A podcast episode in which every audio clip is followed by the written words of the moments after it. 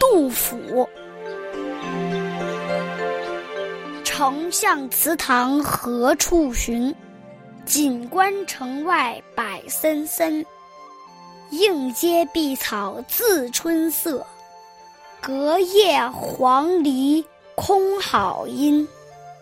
三顾频繁天下计，两朝开济老臣心。出师未捷身先死，常使英雄泪满襟。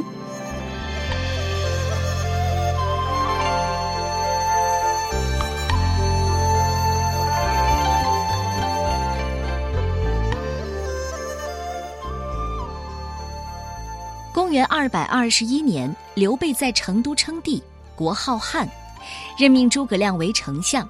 蜀相的意思就是蜀汉国的丞相，所以这首诗写的自然就是诸葛亮。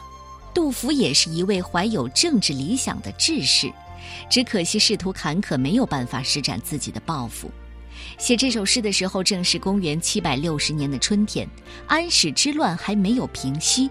国家生灵涂炭，自己报国无门，杜甫慕名去瞻仰偶像，写下这首感人肺腑的千古绝唱。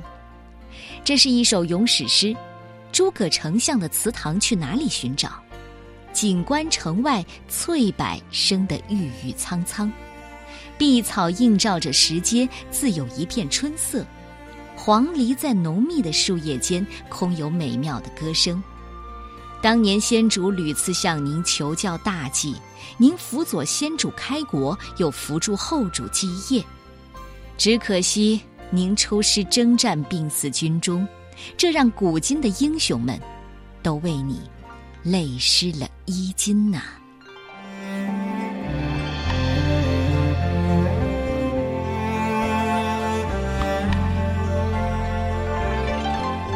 蜀相。杜甫，